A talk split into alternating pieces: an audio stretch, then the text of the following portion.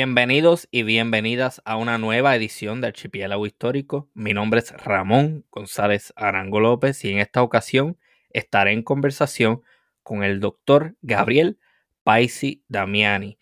Muchos de ustedes están familiarizados con el trabajo del doctor, ya que él es una personalidad que ha salido en la televisión nacional de nuestro país, Puerto Rico, en muchísimas ocasiones. Es la persona detrás de En Buen Español Así que sin más preámbulo, ¿cómo está, eh, doctor Gabriel Paisi Damiani? Bueno, estoy muy bien y encantado de estar eh, con usted en este espacio eh, y poder hablar de los temas que, me entusiasman y me fascinan, como lo es los temas de, la historia y, del idioma español. Exactamente. mucha gente no sabe, ¿verdad? que usted tiene una faceta de historiador. Eh, no solamente se dedica a lo que es el estudio del idioma y a, y a su rol de divulgador y a su trabajo en la Universidad del Sagrado Corazón. Háblenos un poco sobre esa faceta de historiador y sobre sus intereses dentro de la disciplina de la historia. Pues sí, eh, y en efecto, el trabajo que hago eh, de, de hablar en los medios de comunicación sobre el tema del español está un poco sostenido sobre la base de la historia, porque es un poco la estrategia que utilizo para captar la atención de la audiencia, porque a veces los temas de ortografía y de gramática pueden ser un poco pesados, pero si los atas a curiosidades del idioma que muchas veces tienen que ver con el origen de ciertas palabras y de ciertas expresiones que utilizamos, eso captura la atención del público y los lleva a interesarse por otros temas tal vez un poco más áridos ¿no? sobre eh, el dominio y el uso correcto del español. Así que ya por ese lado hay una vinculación con la historia. Y eh, mi preparación académica a nivel de doctorado es en historia, historia de Puerto Rico y el Caribe, eh, del Centro de Estudios Avanzados de Puerto Rico y el Caribe. Eh, que era mi pasión de toda la vida. Quería estudiar historia. Mi preparación previa había sido en el área de comunicación, pero dejé el doctorado para esa otra pasión que, que tengo. Excelente. Y toca unos puntos bien importantes con los cuales yo tengo, ¿verdad? Yo comparto esas ideas, porque precisamente eso es lo que hago con este podcast, ¿no? Hacer unos temas que pueden ser un poco áridos o muy especializados, accesibles a un público general por eso entonces ah, incluimos datos curiosos y hablamos de una forma un tanto coloquial, no sin mucho tecnicismo ni nada, al fin de que todo el mundo lo pueda entender. Eh, ahora bien, eh, a mí me comentaron sobre la tesis que usted hizo sobre historia y es bien interesante. Yo realmente no conozco nada similar a eso porque lo que toca es, si la memoria no me falla, eh, cómo la prensa pinta la invasión norteamericana a Puerto Rico. ¿Me equivoco?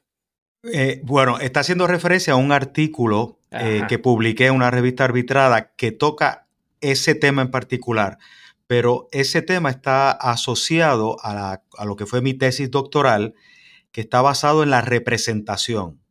Tanto en el artículo como en la tesis, hablo de cómo los medios de comunicación representan a ciertos grupos o a ciertas ideologías eh, y cómo la propaganda en política reflejada en los medios de comunicación puede crear eh, en la mente de las audiencias una, representación particular.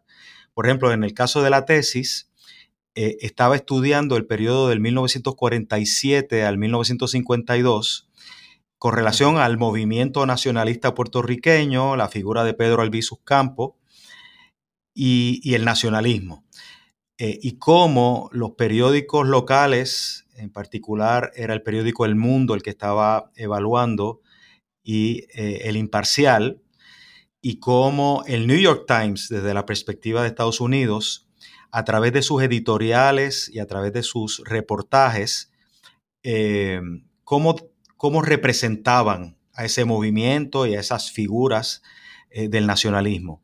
Y es bien interesante porque cuando se hace el estudio, eh, estamos hablando desde, el momento en que regresa al BISU, eh, luego de haber estado encarcelado por 10 años, regresa a Puerto Rico, en el 47 y luego en el 48 la huelga en la UPR, luego en el 50 eh, la, revolución nacionalista y el ataque obviamente al presidente Truman en Washington y luego en el 54 el ataque al Congreso. Y en esas diferentes eh, situaciones ¿no? históricas, eh, cómo representaban a ese movimiento y a esos personajes. Y es bien interesante porque es obvia eh, la, representación en tres fases. Una es el nacionalismo como un movimiento de sedición perpetuado por personas que se representan como locos, ¿no? Eh, y como criminales. O sea, que es la representación en esas tres vías, sedición, criminalidad y locura. Y es constante y persistente esa representación. Y obviamente, pues, la manera en que las, eh, las representaciones se dan en un medio masivo de comunicación repercute en la manera en que una población, una sociedad, eh, interpreta y e eh, entiende sobre esos movimientos y esos personajes históricos. Así que esa fue, ese fue principalmente la línea de investigación en la tesis. Y lo que menciona fue un artículo que, trabajé eh, ya eh, más adelante, en que hago lo mismo, el mismo ejercicio, pero con otro momento histórico. El momento histórico era, fueron, realmente fueron dos artículos. Uno fue el momento de la invasión eh, de, Estados Unidos a Puerto Rico. Y el otro artículo es el momento del cambio de soberanía en octubre del 1898, cuando se baja la bandera española y se sube la bandera norteamericana en la fortaleza. Y en esos dos periodos lo que estoy estudiando es la prensa puertorriqueña, la prensa estadounidense y, la, y sobre todo, más interesante, la prensa española. Estuve eh, por varios meses en España eh, haciendo esa investigación y la, manera en que la prensa española eh, se refiere a los puertorriqueños es, como, es como la de un novio despechado. Yo, yo lo represento porque se siente muy despechado. Cuando hablan de Cuba, por ejemplo, la retórica es diferente eh, dicen, pues mira, los cubanos ya habían peleado en contra de nosotros en, dos guerras, ¿no? Para tratar de, independizarse. Pero los puertorriqueños, nosotros le dimos todo, e incluso le dimos la, autonomía, y mira cómo nos pagan, y en ningún momento eh, no, hablan, no hablan del grito del Are, en ningún momento habían expresado descontento en contra de, nuestra presencia en España, y ahora mira cómo reciben eh, con vítores a los norteamericanos. Así que esa, e, esa mirada española es bien interesante y la mirada estadounidense es una mirada de sorpresa, eh, como diciendo, eh, no nos esperábamos ¿no? ese recibimiento que hubo, por ejemplo, en Yauco, el alcalde que nos recibió con una proclama. así que son dos, dos, miradas muy, muy contrastantes y muy interesantes. Ok, tengo varios comentarios que hacer. El primero es que me parece bien interesante cómo entonces logra eh, trabajar la disciplina de la historia, pero dentro de la dentro de lo multidisciplinario y dentro de sus intereses de comunicador y de historia, cómo lo une todo en un, trabajo. Eso está bien interesante. Eh, ahora bien, eh, este asunto de cómo la prensa retrata eh, diferentes eventos históricos es otro que yo entiendo que debemos prestarle mayor atención porque a mi entender una de las limitaciones, yo creo que esta es la primera vez que hago el comentario, una de las limitaciones de la disciplina de la historia es que precisamente estudia lo escrito. Y si tú tienes un historiador o una historiadora que no tiene la capacidad de interpretar que no tiene la capacidad de mirar más allá y de entender eh, todas las motivaciones que hay detrás de un escrito, las conclusiones naturalmente serán incorrectas. Entonces, es un comentario bien importante porque, por ejemplo, hay mucho historiador que estudia, por ejemplo, las crónicas.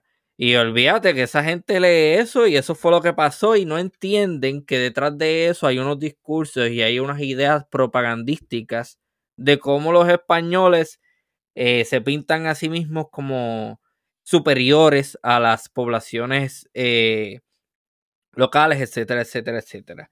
Entonces, eh, es un poco preocupante también porque se ha, y usted mismo lo acaba de mencionar, cómo se reproduce y se repite el discurso de que en Puerto Rico se recibió a los norteamericanos. Que si bien es cierto que hubieron instancias en las que esto ocurrió, hay que matizar eso un poco.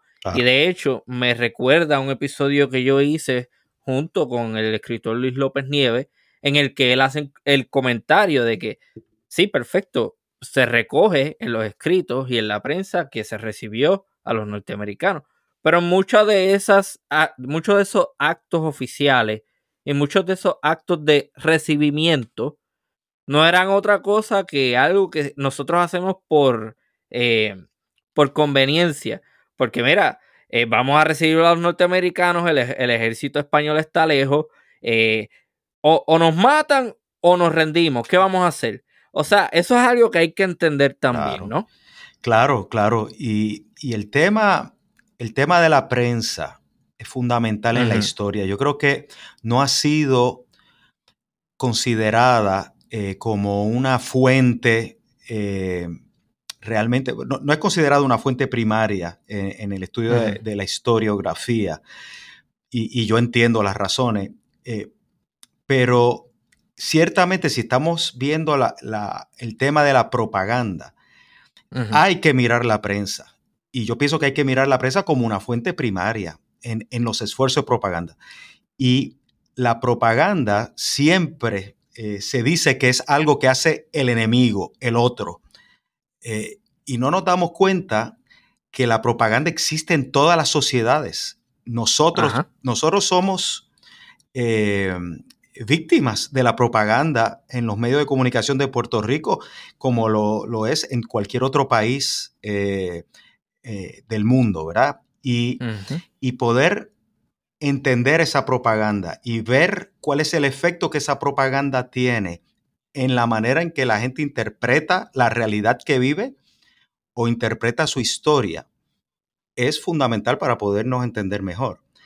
Así que eh, lo menciono porque sí yo recuerdo eh, durante mis estudios eh, de doctorado que se hablaba de que la prensa no se debía utilizar como una fuente de estudio historiográfico, pero en ciertas ocasiones como esta que te menciono, yo creo que es la fuente principal para poder entender el imaginario de muchas sociedades. Eh, yo creo que esto es un excelente momento para hacer el comentario de que la propaganda y todo eso no es un fenómeno del pasado. O sea, nosotros ciertamente estamos hablando de un fenómeno histórico, de un evento histórico, pero eh, nosotros somos bombardeados a diario. Constantemente. Por propaganda de todo tipo, de izquierda, de derecha, de centro. Y yo realmente pienso que es muy poca la prensa realmente honesta y objetiva. Ahora bien, hago el comentario también de que eso, e, eso, que usted dijo es sumamente importante con relación al movimiento nacionalista, de cómo se le califica de sedicionista, loco y la otra palabra criminal, no recuerdo. Criminal. Y criminal. Eso tiene un efecto real y realmente eh, el movimiento nacionalista e independentista ha sido reprimido a tal forma que todavía esos mismos calificativos se siguen utilizando, a pesar de que en el Partido Independentista puertorriqueño, por ejemplo, no hay ningún tipo de acción eh, como eh, criminal, no hay ningún tipo de movimiento sedicioso. Eh, entonces, crea estos paralelos y, entonces, aclaro, estoy hablando del Partido Independentista puertorriqueño, no dentro del independentismo. Eh, dentro del independentismo, claro que hay sedición, lo ha habido. Pero estoy hablando del Partido Independentista puertorriqueño, que es el partido político que actualmente representa la opción de independencia como estatus para Puerto Rico. Sí. Bueno, y, yo pregunto, eh, George Washington. Es un héroe y le celebran, eh, ¿verdad? El Día de los Presidentes y George Washington tiene su estatua en todas partes. Pues, ¿qué, qué hizo él? Se rebeló con las armas en contra del imperio inglés. ¿verdad? Lo que pasa es que si tú ganas, eres un héroe, pero si pierdes, eres un criminal loco.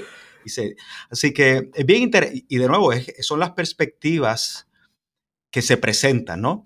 Y en la medida en que la propaganda te repite una y otra vez, esta gente era loca, esta gente era criminal, esta era sediciosa, pues eso es lo que vamos a repetir, ¿no? Y lo que vamos a creer como pueblo. Pero eh, el pensamiento crítico es importante y hay que, y hay que cuestionarse ciertas cosas, ¿no? Que eh, la historia no es blanco y negro. ¿O no? Eh, eso que usted acaba de decir me recuerda un poema que yo escribí en el cual yo hago un comentario similar. Eh, yo digo, ¿cómo es que nos enseñan que el Boston Tea Party fue un acto de patriotismo y algo chévere y bueno? pero nos enseñan que nuestros nacionalistas, que los nacionalistas puertorriqueños eran criminales. Eh, o sea, es la doble vara de cómo si es, si es gente de nosotros para nuestros propósitos independentistas dentro de los Estados Unidos, perfecto, qué chévere, buenísimo. Pero a la vez que alguien se intenta independizar de nosotros, ah, eso es malo, esta gente son unos criminales, esta gente está lo loco, etcétera, etcétera, etcétera. Y otro ejemplo en la historia, Simón Bolívar. Bueno, pues es un héroe eh, para, Venezuela, para Colombia, Gran Colombia. Bueno, pues, eh, pero de nuevo, eh, ¿verdad? al final se independizaron estos países de España y es un héroe. ¿Te? Así que siempre el resultado del esfuerzo va a determinar eh, si la figura y el movimiento eh, se alaba o se, o se demoniza. Obviamente los nacionalistas en Puerto Rico pues eh, son demonizados porque al final los objetivos que ellos estaban promoviendo pues no, lo, no se alcanzaron. Pero si se hubiesen alcanzado, ¿cuál sería la retórica? ¿Cuál sería? Sería diferente probablemente, ¿no? Seguro eh, probablemente hubiesen sido los héroes de la nación pues, pues puertorriqueña, eh, como, como en el caso cubano, por ejemplo, los mártires de la revolución cubana, etcétera, etcétera. Que obviamente el, el, establishment y el Partido Comunista eh, Cubano lo va a ver de esa forma, pero si le preguntas a un norteamericano lo va a ver de otra forma y así sucesivamente. Así es. Esto es una intersección bien interesante, como dije, de disciplinas diferentes, ¿no? De las comunicaciones y de la historia, para que la gente entienda que la historia no solamente es memorizar una fecha y aprenderse un evento. Hay muchísimas perspectivas desde las cuales se puede hacer historia. Entonces, nuevamente, es bien interesante como usted lo hace, tomando las comunicaciones, ese lado de las comunicaciones y juntándolo, entonces, con la historia. Sí, eh, y, te voy a decir algo, eh, porque también estoy en la parte de la academia, ¿no? Y, he tenido oportunidad de enseñar cursos de historia aquí en la Universidad del Sagrado Corazón. Y con estos temas del idioma, por ejemplo, y los temas de la historia, yo creo que tenemos que repensar la pedagogía, cómo se enseña.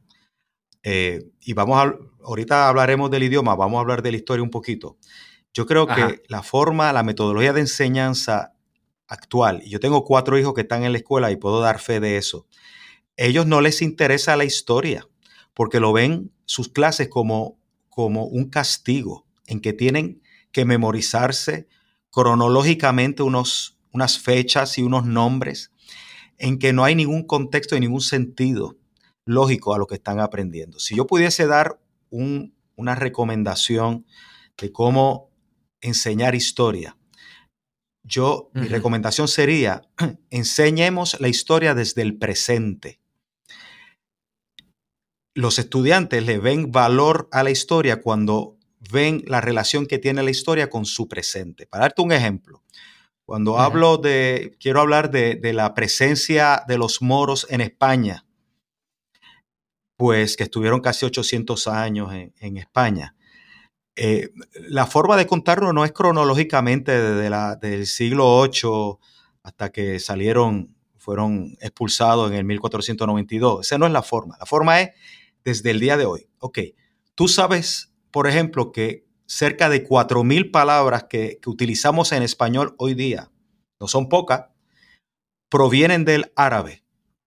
Y entonces damos el ejemplo de almohada, eh, café, eh, ojalá, que cuando decimos alcalde, cuando decimos ojalá estamos llamando a Alá, el Dios de, los musulmanes, del Islam. ¿De verdad? Sí, eso es lo que significa ojalá. Ojalá quiere decir quiera Alá, quiera Alá. Ojalá. Bueno, pues, eh, ¿por, qué, ¿por qué lo decimos así? Bueno, pues entonces ahí es que lo atamos con el pasado, lo atamos con la presencia eh, de los eh, árabes, de los moros en España. Y de momento se interesan porque ven la conexión con su, con su vida y con su presente. Eh, y, wow, pero... Y, esa yo creo que es la metodología correcta. Pero entonces cada vez que yo digo ojalá, ojalá estoy haciendo un tipo de, qué sé yo, frase o diciendo algo musulmán. por lo menos en origen. y Juan Luis Guerra, cuando dice ojalá que llueva café en el campo, en esa canción famosa, está, usando dos palabras árabes. Café, que es árabe, y ojalá. Eh, así, que, así que sí. Es una, una de las curiosidades del idioma. Qué bien.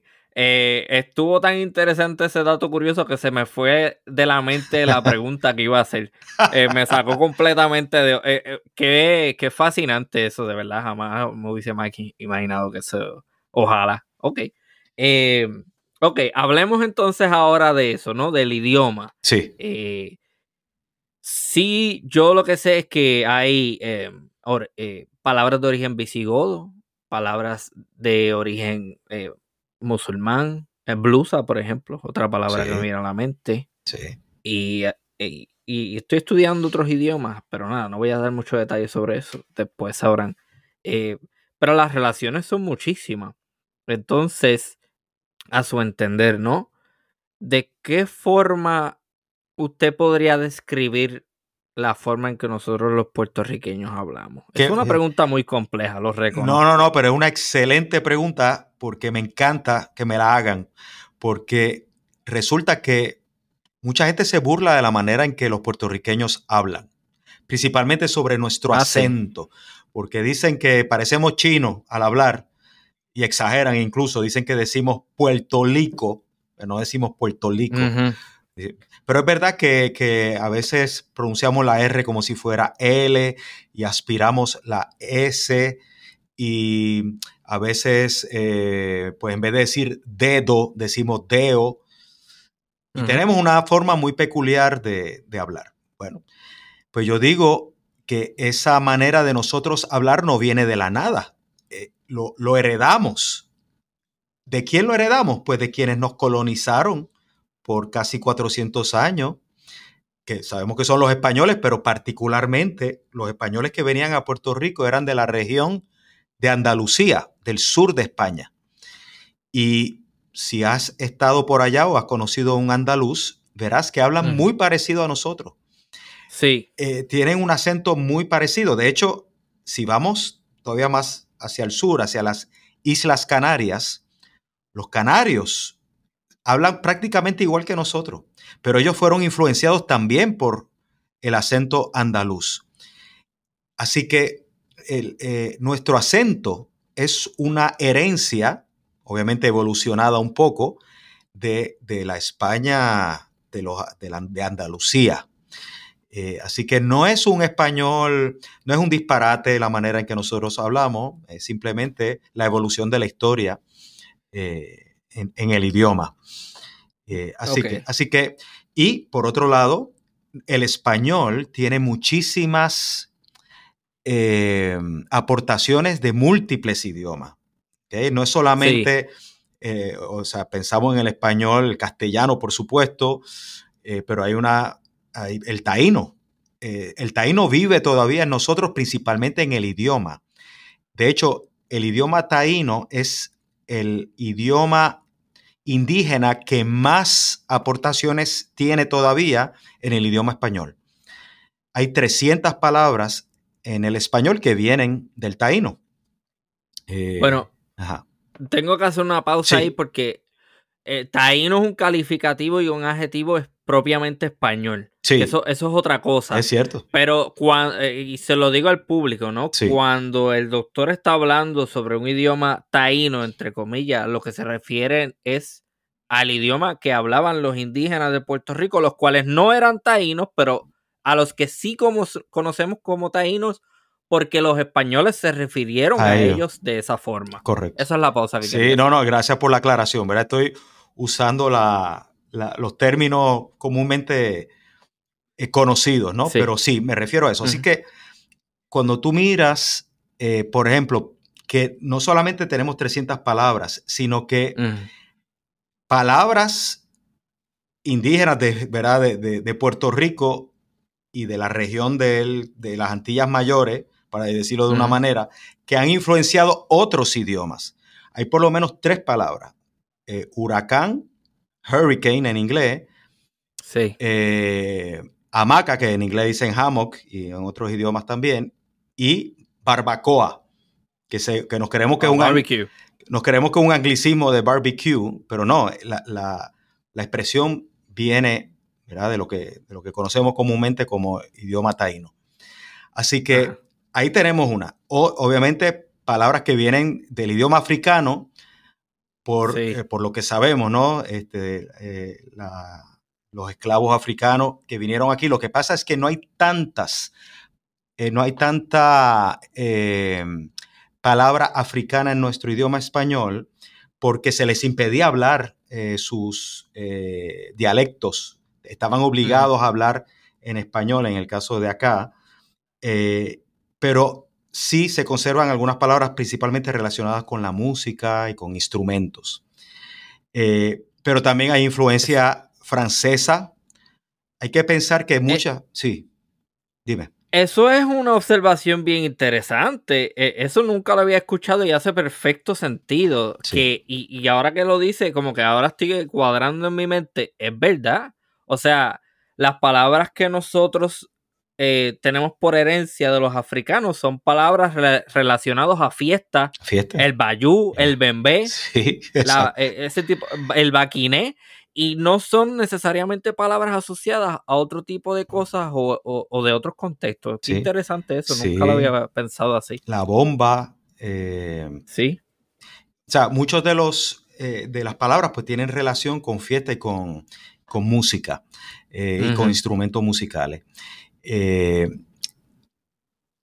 Las influencias de otros idiomas en el español Suele ocurrir con momentos históricos en que había un imperio que estaba teniendo eh, ¿verdad? Una, un impacto en otros idiomas y en otros países. Por ejemplo, en el siglo XIX, principio del siglo XIX, sabemos que Napoleón puso a su hermano eh, Pepe Botella, a, reinar, ¿verdad?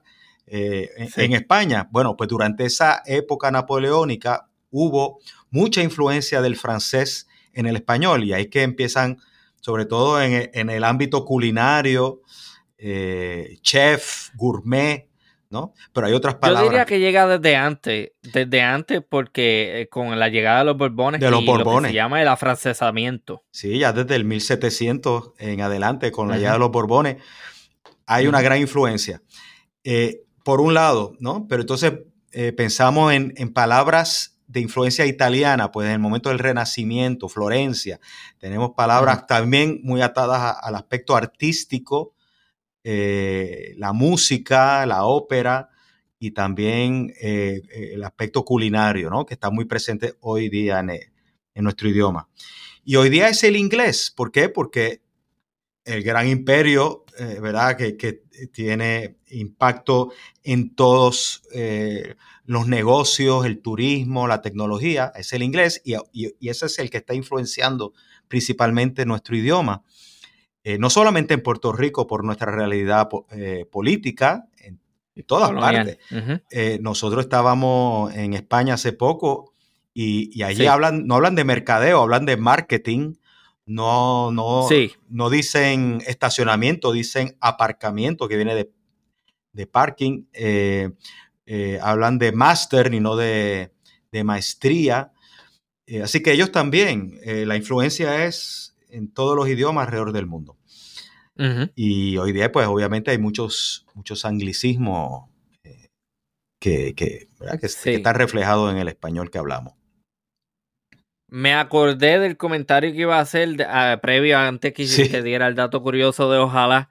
Eh, y era eso de la. Lo que usted estaba diciendo no es otra cosa que entender a la historia y su relevancia. Yo tuve una profesora, uh Ocasio, en la Universidad de Puerto Rico en Mayagüez.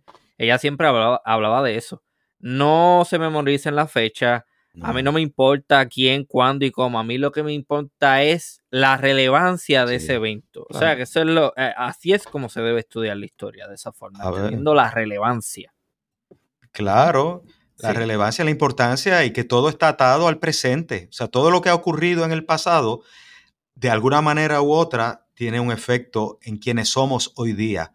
Eh, por eso es que es tan interesante la historia. y por eso es que la gente también debería estudiar su árbol genealógico, porque en la medida que tú entiendes de dónde tú provienes eh, y, tu historia familiar, te entiendes mejor a ti mismo. Así que así hay que verlo. Estoy de acuerdo contigo. Eso de la genealogía es bien importante, estén pendientes porque ya identifique un posible ah. recurso para eso. Ah, pues me avisa porque ese tema me, encanta. De hecho, eh, si te puedo decir un dato curioso, eh, que que, tiene que ver con genealogía, tiene que ver con el idioma y tiene que ver con la historia, con las tres, eh, son los orígenes de los apellidos. Eh, es interesante porque no existían los apellidos hasta, hasta más o menos la Edad Media, en que, eh, pues si tú miras la Biblia, los personajes de la Biblia no tienen apellidos. es Pedro, es Juan, es Moisés, ¿no? Pero según pasan los años y se dan cuenta que era complicado identificar las personas si no había otra forma de llamarlos, además del nombre, te decían, eh, mira, vete donde José, y, y tú decías, ¿cuál José? Pues entonces se inventaban unas maneras de identificarlos. Por ejemplo, podía ser una razón geográfica. Decían, pues José, el del valle, para eh, referirse al que vivía en un valle, o del río, porque vivía cerca de un río, o del monte. Eso si te referías a un aspecto geográfico, pero si te, podías referir a, una, a, un oficio, pues estaba labrador, o estaba obispo, o estaba eh, herrero. Herrero o calzado. Hay muchos herreros por ahí. Sí. sí. Así que lo podías casar con una profesión o un aspecto físico, era delgado o era blanco. Ah, mira, vaya. Eh, sí. Y así. Y entonces, en algunos casos, los apellidos eh, se, creaban a base de, de quién era hijo esa persona. Y de ahí es que vienen las terminaciones EZ. Rodríguez, Martínez, González, lo que significan esas terminaciones EZ es hijo de. Así que Rodríguez era hijo de Rodrigo, González hijo de Gonzalo, Martínez hijo de Martín, ¿Te fijas? Entonces, ah. esa era otra manera de identificar la persona. Vete donde José Rodríguez, que era José, el hijo de Rodrigo. Y de ahí continuaba los apellidos. Eso ocurre en otros idiomas. Por ejemplo, en, me parece que es Escocia, son los Mac. Entonces, eh, McDonald es hijo de Donald, ¿no? McCarthy es el hijo de Carty. Eh, y entonces tú tienes en inglés los son, Johnson, eh, que es hijo de John. Así que esto ocurre en otros idiomas también. Y es fascinante, me parece. Ocurre. Ocurre en el holandés. Eh, yo tuve un episodio reciente con un historiador de Holanda que reside en España y refiero a la audiencia para que lo escuchen. Excelente episodio. Entonces él habla sobre una figura muy importante que llegó a invadir Puerto Rico en 1625, Balduino Enrique, cuyo nombre era Bowen Hines, algo así me dijo él, que significa hijo de Bowen. Eh, y es lo mismo, es, la, misma, cosa. Es la misma cosa. En, italiano son los apellidos que terminan en I. Eh, yo soy, mi segundo apellido es Damiani. pues eh, que tuvo un antepasado que se llamaba Damián, hijo de Damián, ¿verdad? Emanueli, hijo de Manuel. Fija, así que esos son muy apellidos italianos que después se ven muy presentes en Córcega y sabemos que hubo una migración corsa muy importante a finales del siglo XIX, así que hay muchos corsos en Puerto Rico que tienen apellidos que terminan en I. Mucho en el oeste también, y esos son la gente que te dice pejo en vez de perro, que te por, eso, por el afrancesamiento, ¿no? Exacto, tú, esa, la R con la garganta, que se ve mucho en el centro oeste de la isla, es porque ahí estaban los corsos, que, habla, que, los, que hablan francés y que pronunciaban la R con la garganta. Y eso pues se le, se le pegaba a los puertorriqueños y han seguido de generación en generación. Bien interesante. Eh, el episodio número 6, si no me equivoco, que es el episodio sobre el reactor nuclear de Rincón, fue con el ingeniero Efraín Torres, que es de San Sebastián del Pepino. Entonces, cuando ustedes lo escuchan, van a notar eso. Entonces, cajo, pejo, y hablan de esa forma. Sí, bueno, sí. Pues es fino, es fino, porque viene de los franceses y los franceses son finos. Eh, eso dicen. Sí, sí, sí. Eh. Hay mucha gente que se burla de eso, eh, pero hablando de cosas de las que se burlan. Y, lo vi que está, incluye una parte de eso en, el libro. sí. El libro que, al que estoy haciendo referencia, disculpen. En buen español, el libro sobre las curiosidades de nuestro idioma. Sí. Eh, hay una parte ahí en la que habla sobre pastelillo empanadilla. Y yo soy em, empanadilla. Em, eh, yo para mí empanadilla. Pastelillo es el dulce. Yo también, pero vete a Mayagüez o vete a otra parte de la isla y te van a decir que estás equivocado, que es lo contrario. Bueno, eso es lo fascinante del idioma, porque uno puede entender los regionalismos entre países. Eh, sabemos que en España le dicen naranja a la China y nosotros le decimos China a la naranja y qué sé yo. Y eso tiene una historia que después te puedo contar. Pero lo interesante es que esos regionalismos ocurren dentro de Puerto Rico. Porque tienes el ejemplo de la empanadilla y el pastelillo, pero tienes la olla y el caldero y tienes eh, otro, eh, la ficha y el vellón. Porque mm. en San Juan el de 5 centavos es el vellón, pero en Ponce el de 5 centavos es la ficha. Y ellos le dicen bellón al de 10 centavos, al, al dime. Y tú dices, ¿cómo es posible que en una isla tan pequeñita, en una distancia tan corta, las personas usen términos diferentes para referirse a lo mismo? Y la explicación es sencilla, porque antes no había carreteras, no había eh, radio, ni, ni televisión, ni internet.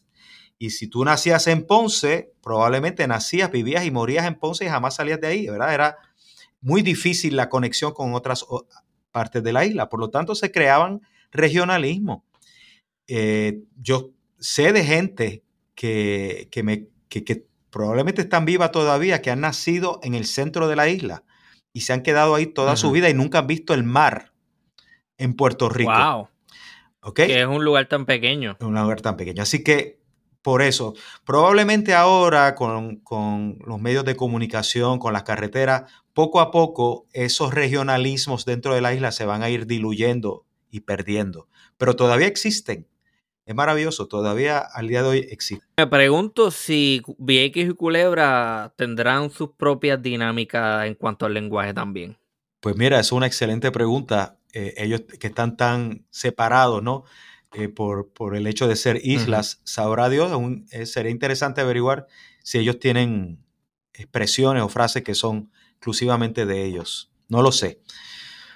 Pero ah. te iba a comentar eh, un poco por esa línea, que es algo que también toco en el libro, la, la expresión que usamos cuando alguien no es del área metropolitana decimos que es de la isla.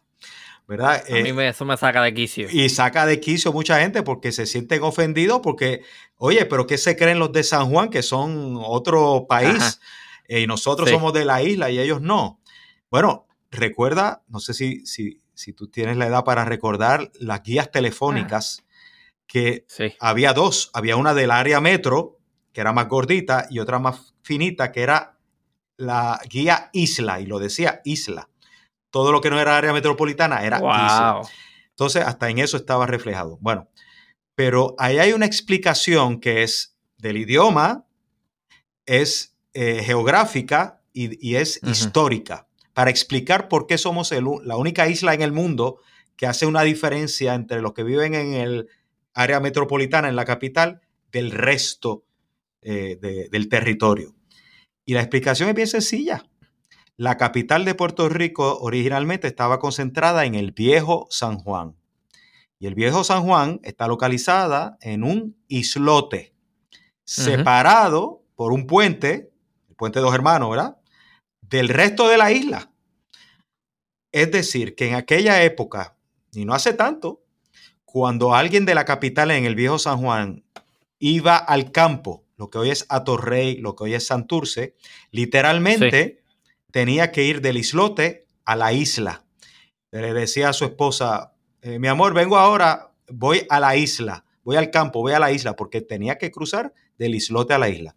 Por eso es que hoy día todavía, a pesar de que la capital se ha expandido, aún usamos esa misma expresión para referirnos a que vamos al campo. Así que eso tal vez le quita un poco de ofensa a, la expresión.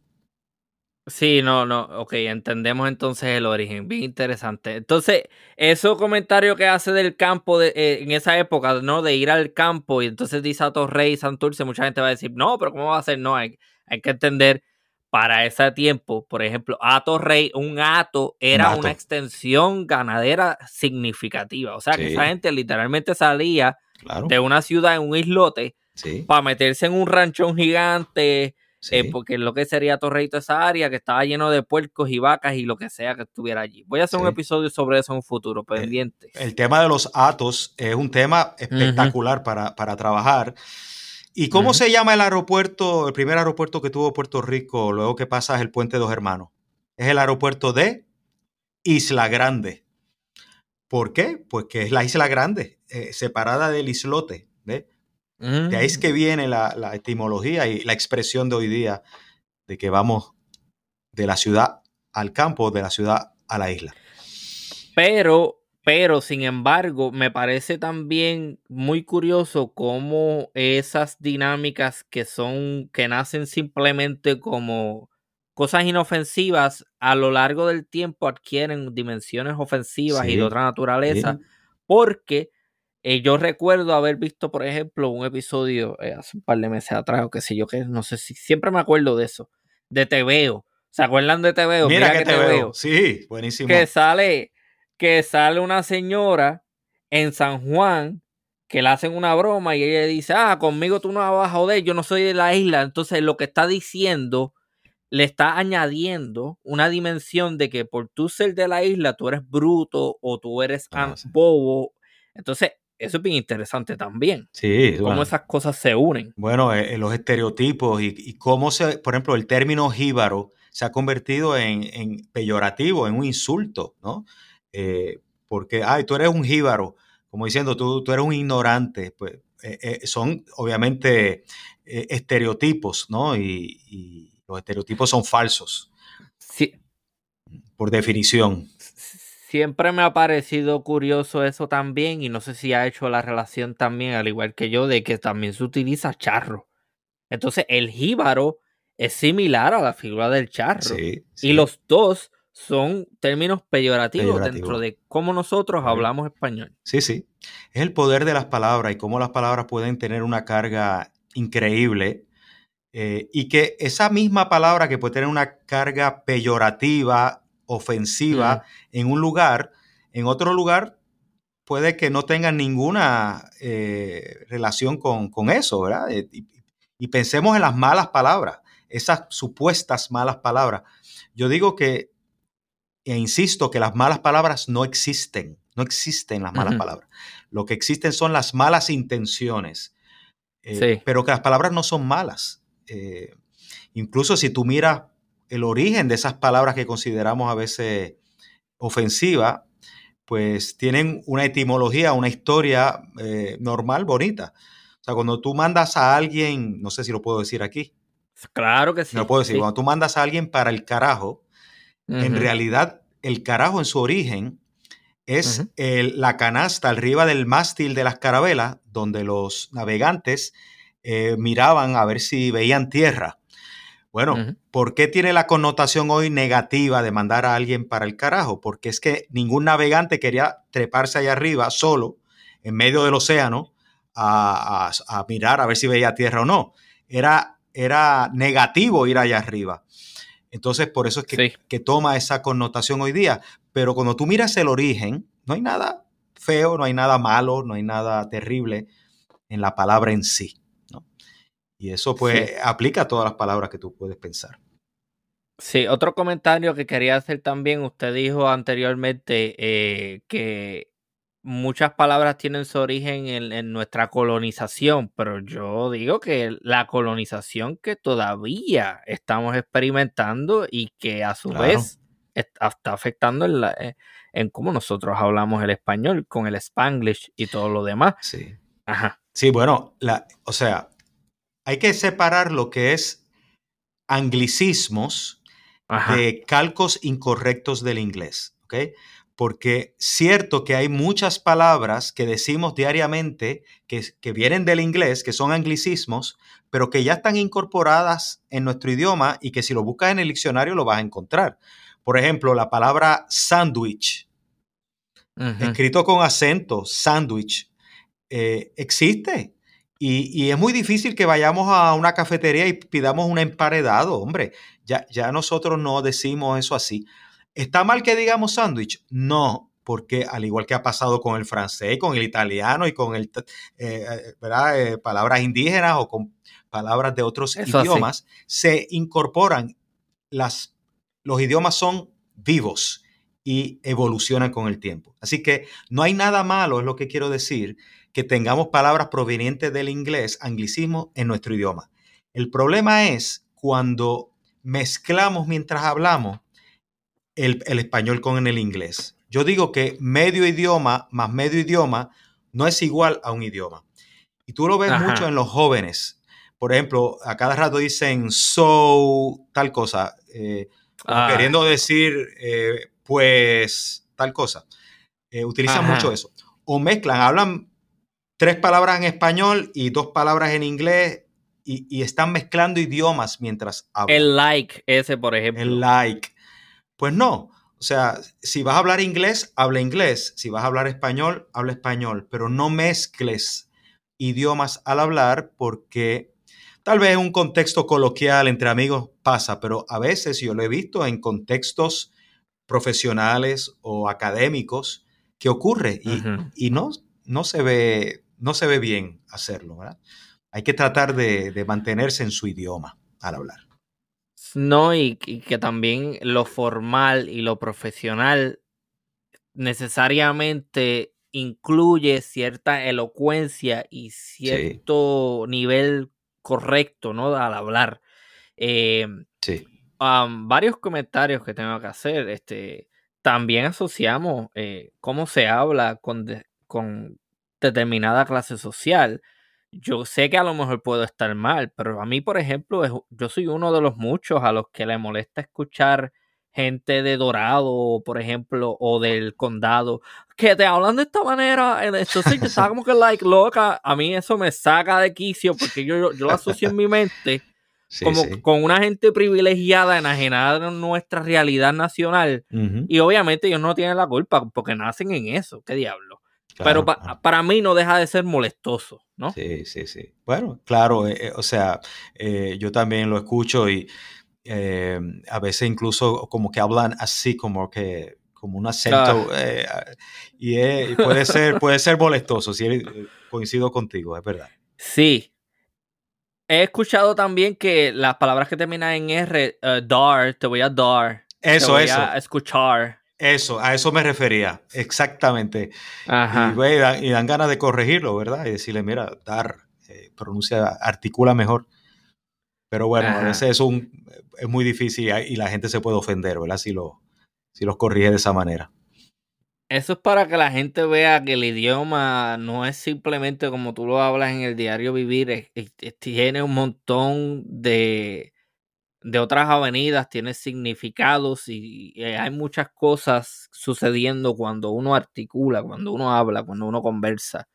Eh, hay mucha gente, eh, mucho lareño que se ofende cuando se vuelan de ellos y le dicen, por ejemplo, leche de hipote. ¿De dónde sale eso de ellos? Si ellos no, ellos tienen una forma de hablar diferente. Yo no me burlo de ellos, pero sí tienen una forma particular de hablar. Mira, eh, hay una teoría, y yo lo he leído, de que eso viene de una, de un pueblo en España, eh, de la región de Extremadura en España, que hay un pueblo donde supuestamente hablan así, no recuerdo el nombre del pueblo ahora, o de una, una región dentro de Extremadura, y que hubo una migración de, esa población específica a Puerto Rico y que se fueron a Lares a plantar café y trajeron ese acento y eso pues se les pegó a, los puertorriqueños que, que, vivían ahí. Pero obviamente te lo, lo, estoy repitiendo como una teoría que he escuchado, no me consta y no, no me atrevería a decir que eso fue así, ¿verdad? Pero sí lo, lo, he, lo he escuchado. Es posible, muy posible que sea verdad. Qué interesante. Hace poco había alguien hablándome sobre Lares y sobre, creo que era el doctor Rafael Torrech, que él estaba hablándome de eso también, de cómo hay unas teorías que compiten para el nombre, la toponimia del pueblo. Ah, Había un conde bien importante, no recuerdo el nombre. Entonces yo también le dije, pero ¿y Lares no puede salir simplemente de la palabra lar, que es un lugar? Hmm. Digo yo, tiene sentido, a mí me hace lógica. Claro. Pero me dice que, que, que, para él, si mal lo recuerdo, esa, esa teoría del conde que parece que era una persona bien importante en esa, no sé si era un conde, pero una, una persona aparte de la nobleza que vivía en esa área, que parece ser que de ahí es de donde sale el nombre. Puede ser, porque tenemos el caso de Juana Díaz, por ejemplo. pero nada, eso es, otro tema, es otro tema de la toponimia. Eh, interesantísimo también. Sí, sí, sí. Eh, tengo un episodio sobre eso, así ah, que sí. sí, muy interesante, de verdad que sí. Eh, nada, el idioma. Ok, ah, acabo de recordar otra cosa. Hay puertorriqueños, ¿no? Que al igual que yo, emigran a los Estados Unidos. Y cuando uno los escucha hablar, la furnitura. Sí. Que no es otra cosa que el furniture, que es la mueblería. Claro. Entonces, hablan un poco más sobre eso, ¿no? Sí, bueno, e, es muy, muy común que eso suceda, eh, sobre todo eh, la migración de los 50 a Nueva York eh, eh, en, esa población se ha visto mucho, por ejemplo, el rufo para referirse al techo, en vez de, de techo, de roof, ¿verdad? Rufo, la furnitura, este, la carpeta para referirse a las alfombras. Son términos que han nacido dentro del contexto ¿no? en que están viviendo puertorriqueños que hablan español en un ambiente donde se habla inglés. Es normal que haya esas influencias y es un dialecto eh, que surge, ¿verdad? Y, entre ellos, pues, pues eh, se entienden, ¿no? Y, está bien dentro de ese contexto. Obviamente, si tú vas fuera de ahí y vienes a Puerto Rico y te traes esas palabras, pues no te vamos a entender y, nos va a parecer disparates, pero no lo son dentro del contexto del lugar donde viven. Fíjate, o sea, hay mm. que ser flexible. O sea, yo, pienso que eh, el purismo en el idioma eh, no es correcto, ¿verdad? Hay que, hay que tener, tampoco podemos irnos hacia el otro extremo, ¿no? De ser demasiado flexible, porque entonces el idioma eh, no tendría una, estructura, ¿no? Para que todo, todo, el mundo nos podamos entender.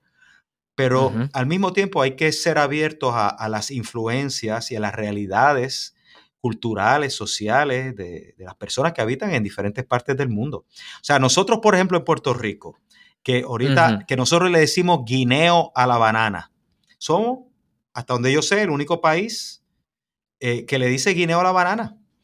Eh, pero, pero es porque... No conozco a nadie más, ¿no? No, pero es porque aquí venían cajas de Guinea Ecuatorial con bananas, igual que pasaba con la China, que te dije ahorita, pues que verían de China las naranjas y veníamos China en las cajas. Entonces, le decimos China y le decimos Guineo por esa realidad muy nuestra, histórica, eh, y para nosotros es normal y no está mal que digamos China y, y, Guineo en Puerto Rico. Si vas a España, pues más vale que digas otra cosa porque no te van a entender. ¿Entiendes lo que te digo? Así que hablando de, de la furnitura, bueno, dentro del contexto histórico de estas personas que viven en Nueva York, pues dentro de ese espacio, yo no tendría problema. Perfecto. Cuando habla sobre el purismo, me recuerda, y esto es algo que le va a volar la cabeza a mucha gente, el español y el castellano que mucha gente, eh, vamos a usar una palabra de vocabulario, defiende con vehemencia. Ah, sí. Eso no es otra cosa que el latín vulgar. Claro. El latín vulgar. Mira qué término más despectivo. El latín que se desarrolla y que se habla lejos del centro neurálgico en la península eh, de, Italia. Eh, o sea, que lo que nosotros estamos hablando es algo que evoluciona de lo que en algún momento dado fue llamado latín vulgar. Mira qué vulgar, como esa gente hablan en latín. Bueno. O sea que esto, esto cambia constantemente. Claro que sí. Eh, en ese sentido, el español es un dialecto. Es un dialecto, igual que de los demás. O sea, todos los idiomas provienen de, otros, de otras raíces, de otros orígenes que evolucionan. Eh, ya no hablamos latín. Bueno, pues ya no hablamos latín, ahora hablamos español. Eh, el español tal vez de aquí a 400, 500 años evolucione a otra cosa, que no sea lo que hoy hablamos. Eh, y pues cambió. Y eso pasa, eh, y esa es la historia de, los idiomas, evoluciona con, el tiempo, partiendo de esas influencias precisamente eh, de las cuales te, mencionaba anteriormente. Un saludito a mis colegas en Chile, pronto voy a tener participación chilena. Ah.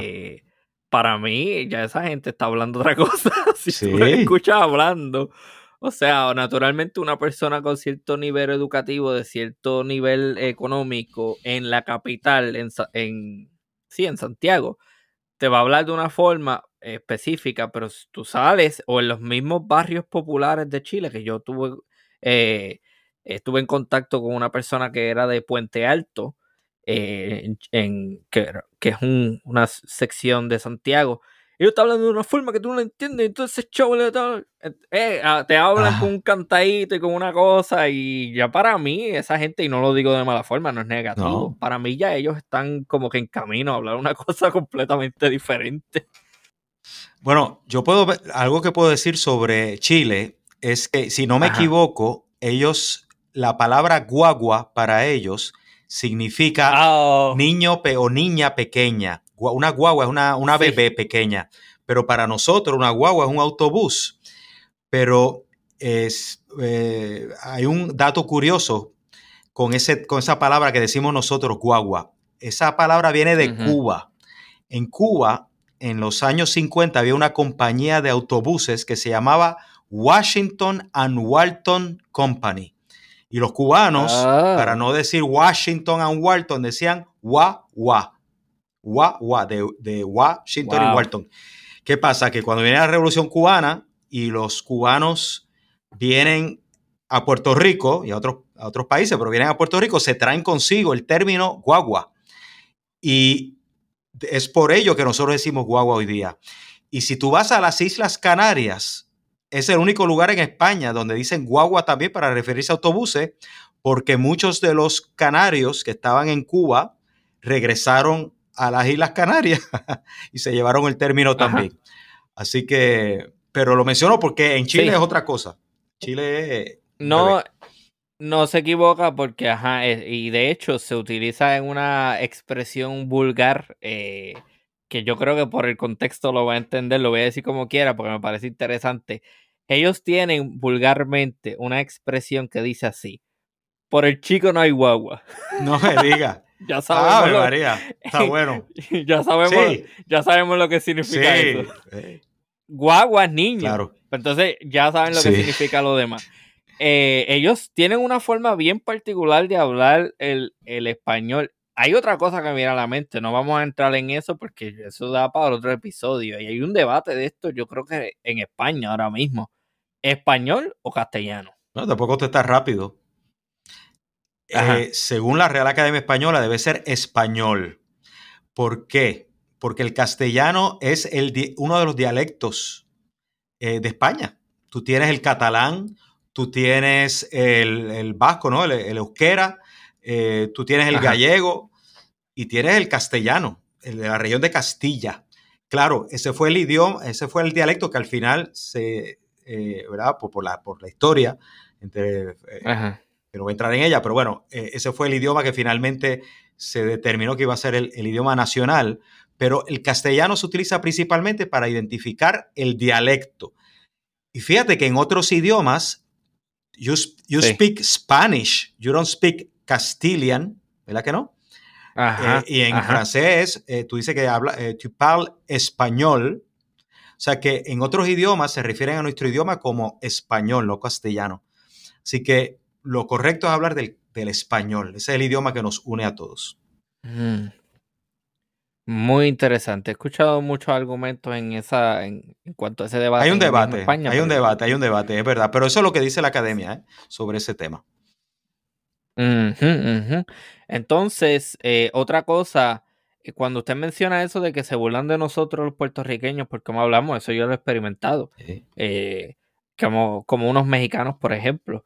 Eh, con los que yo compartía, eh, ah, que ustedes hablan, y yo, pero ¿de qué tú hablas? Si yo voy a eh, yo voy a allá al norte de México, ustedes hablan de esta forma, entonces, es como que es que es la perspectiva con lo que lo mires, para, para mí ustedes son los que hablan cómico. Ese es el punto. El, el, cantadito de los chilenos y de los mexicanos, para ellos nosotros hablamos cantado. Eh, es porque, porque le suena diferente y, al sonarle diferente le suena cantado. Ellos, para, e, bueno, y si tú vas a Estados Unidos, a los medios de comunicación, cuando hablan del idioma neutral, que para mí eso es un chiste, no existe el idioma neutral, pero para ellos el, idioma neutral es el mexicano. ¿Pero por qué es el mexicano? Ah, porque la mayor parte de los hispanos en Estados Unidos son mexicanos. Y para ellos, ellos hablan neutral, pero es, falso. Eh, no existe un idioma neutral. Y no existe un acento mejor que el otro. Todos los acentos son igual de buenos y de importantes porque es una, es una marca de la cultura de cada país y no hay una cultura que sea mejor que la otra. ¿Eh? ¿Qué piensa del llamado español latino en las traducciones? El español latino. No, no, no entiendo. Sí, cuando, Ok, cuando uno, por ejemplo, a ver una película y ve las diferentes opciones de cómo quieres ver esta oh. película, en qué lenguaje, ah. te ponen algo llamado español latino que muchas veces suena más mexicano que otra cosa. Pues sí. Eh, eh, ¿Y cuál es el otro? Eh, el, tradicional, no sé. Hay, hay, diferentes categorías.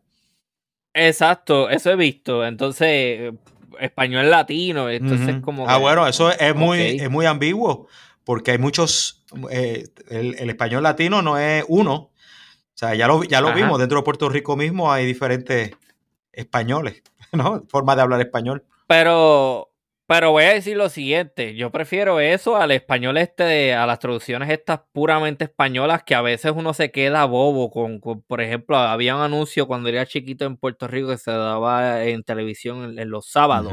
Spider-Man ataca. Y yo, Dios, ah. Bueno, y en España dicen Burger King a Burger King. Eh, lo pronuncian tal cual, ¿verdad? Pero sí, sí. Lo ves, no, es este, este, este loco, ¿cómo es que se llama? El tipo que tiene. es de los X-Men, el que tiene la. Ah. ¿Cómo que se llama este loco? Ah, Wolverine. Wolverine. ¿Cómo le dicen? Lo ves, no. Mi madre. Mi madre, bueno, pues ellos se entienden. Lo ves, no.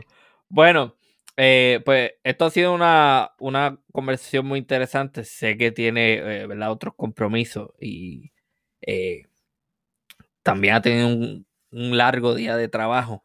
Así que me parece que hemos tenido una excelente conversación y creo que entonces esto sería un buen momento para ir despidiendo el episodio. Así que muchísimas gracias. Eh, háblenos antes de irse, ¿no? De cuáles son los planes futuros y de si eh, publicará. Ah, háblenos de sus publicaciones y promuévalas para que entonces las personas interesadas consuman. Gracias, gracias. Bueno, yo tengo dos libros. Eh, un libro se llama Habla y redacta en buen español, que es realmente un, una guía de referencia sobre reglas de ortografía, del uso del español correcto, pero de nuevo en arroz y habichuela, es decir, que es descomplicado, fácil de entender. Una guía se llama Habla y redacta en buen español. El otro libro es el que mencionaste ahorita, en buen español, el libro de las curiosidades de nuestro idioma, que son capítulos cortos que hablan sobre etimología y curiosidades de nuestro idioma, como lo que hemos hablado durante el día eh, de hoy. Ambos libros están disponibles en Amazon y ahora mismo eh, estoy eh, culminando la, versión revisada de, Habla y Redacta en Buen Español.